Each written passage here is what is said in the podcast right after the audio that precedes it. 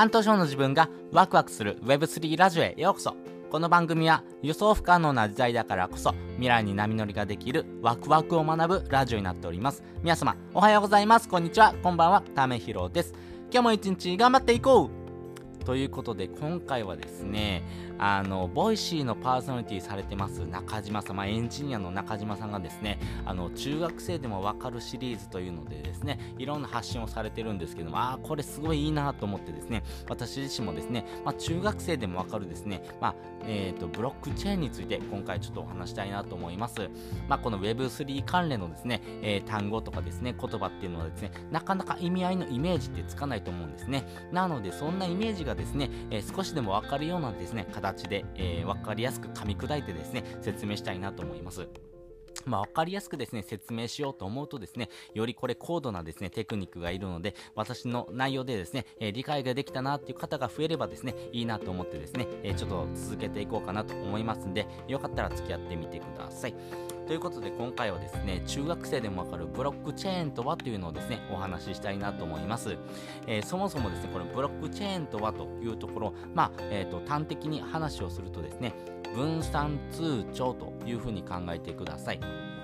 分散通帳っていうのはですね、まあ、分散、いろんなですね、銀行がですね、ありますよね。まあね、えー、ゆうちょだったりとかですね、えー、UFJ だったりとか、みずほとかですね、いろんな銀行がありますよね。まあ、そのですね、銀行の通帳をですね、一つに集めたよというふうなですね、えー、通帳だというふうに考えてください。まあ、これがですね、誰でもですね、ウェブ上で見られるものというふうにですね、考えるとですね、いいかなと思います。もともとですね、銀行が持っている通帳っていうのはですね、まあ、その銀行でのお金のやりり取りがですね、その銀行が責任を持ってですね、管理しているものですよね。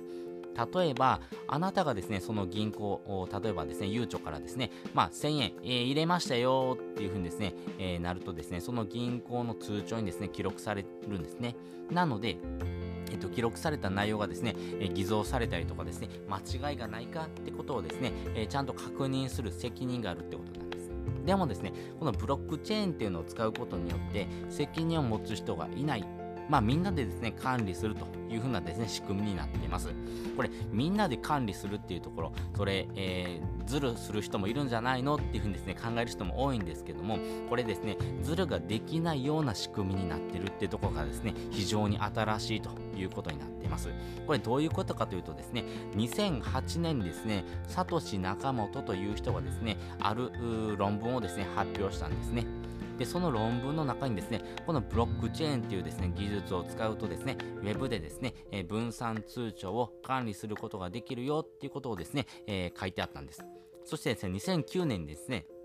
えー、実際にその文献にですね、書いてあったですね、プログラムを使って、ビットコインというものがですね、作られました。それが今やですね、世界でですね、このブロックチェーン技術がですね、浸透してですね、まあ、仮想通貨の管理というところが行われております。まあ、このブロックチェーンというところのですね、技術の中にですね、必ず入ってくる言葉としてですね、トランザクションという言葉があります。まあ、これ、トランザクションってどういうイメージかというとですね、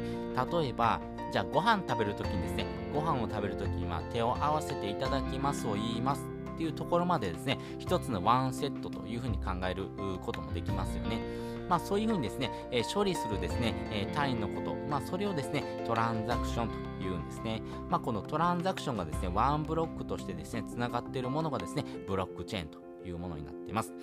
例えばご飯食べるときですね、まあ、4つのパートに分かれていると思ってください。1つ目がですね、ご飯を用意しましょう。そして2つ目、手を合わせていただきますと言いましょう。そして3つ目、食べましょう。そして4つ目、食べ終わったらお手手を合わせてごちそうさまでしたと言いましょうというふうなですね、4つのブロックまあ、4つのですね、トランザクションに分かれてる、まあ、それぞれのブロックをですね、えー、チェーンのようにつなぎ合わせたものがブロックチェーンであるというふうに考えてくださいね。で、これですね、サトシ仲本さんがですね、すごいのはですね、ここからなんです。一個一個のブロックチェーン、えー、要はですね、ブロックをですね、つなげていくですね、えー、鎖の部分にですね、本当にですね、つなげるだけだったら、えー、簡単なんですけども、非常に膨大な計算をしないとですね、えこのですね、一個一個のブロックがですね、くっつかないような仕組みにしたというところがですね、えすごい技術になってます。まあ、そのですね、えー、膨大な計算をですね、することによって、あの、偽造したりとかですね、えー、ずるしようとする人がですね、えー、それがですね、阻止できるようなですね、仕組みにしてるということですね。でですね、これがですね、みんなで管理する仕組みですよというふうにですね、話をしたんですけども、まあみんながですね、これが間違いだとかですね、新しいブロックをですね、くっつけるようにですね、まあチャレンジする人もですね、非常に多いと思うんですね。なので、このですね、ブロックチェーンっていうものをですね、くっつけようと思うとですね、これ膨大なですね、計算しないといけないんですね。まあね、悪意を持った人もいるんですけども、まあそういった人がですね、例えば自分のですね、口座にですね、えー、ブロックチェーンをですね、くっつけて、ビットコインをですね、自動的に入れるようなですね、ブロックを作ってですね、それをくっつけようとしてもですね、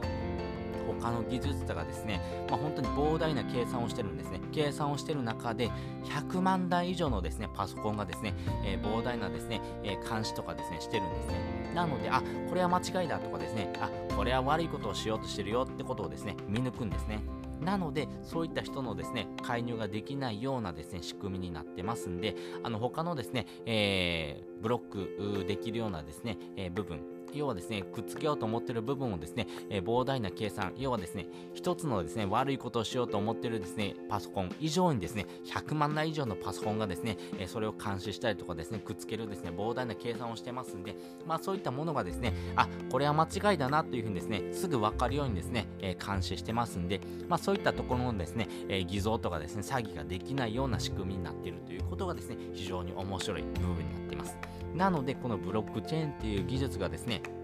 えー、浸透してくるとですね、まあ1人の人がですね、なんか悪いことをしよう思ってもですね、このブロックチェーンっていうのはですね、技術、要はですね、膨大な計算をしてですね、えー、ブロックをつなげていくようなですね、仕組みというところでですね、新しいものがですね、どんどんどんどんできてきますんで、まあ私たちのですね、生活の中でですね、あの、この人がですね、管理してるということではなくてですね、みんなが管理しているようなですね、えー、通帳がですね、えー、ウェブ上で、えー、誰でも見れるような仕組み、要はですね、本当に、えーズルをしようとする人のですね、こともですね、ちゃんと監視しながらですね、えー、それを守ることができるようなですね、安心した技術が、このブロックチェーン技術ですよ、というふうにですね、考えてみてください。ということで今回はですね、中学生でもわかるブロックチェーンとはというお話をしました。まあもう一度ですね、おさらいしておきますと、まあブロックチェーンというのは、えー、分散された通帳であるというふうに考えてください。そしてこの分散された通帳をですね、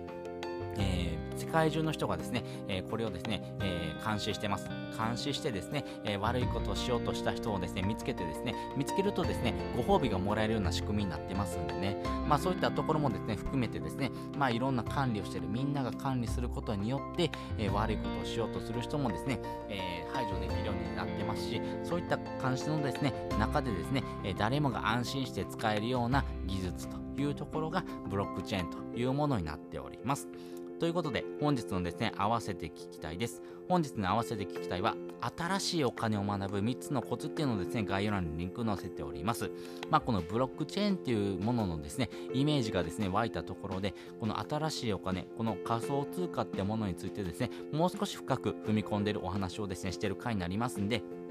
よかったらですね、このブロックチェーンという技術がですね、仮想通貨ってものとですね、密接にリンクしておりますんで、まあ、そこのですね、つながりというところをですね、知りたいなという方はですね、こちらの放送を聞いてもらうとですね、より深く理解ができるかなというふうに思っております。まあ、このブロックチェーンという技術を使うことによってですね、私たちの生活がですね、安心して、そして新しい未来に向かってですね、進んでいくものになりますんで、私たちの生活に必要不可欠なものになってくるというふうに考えてみてください。ということで、本日もですね、お聴きいただきましてありがとうございました。また次回もですね、よかったら聞いてみてください。それじゃあ、またね。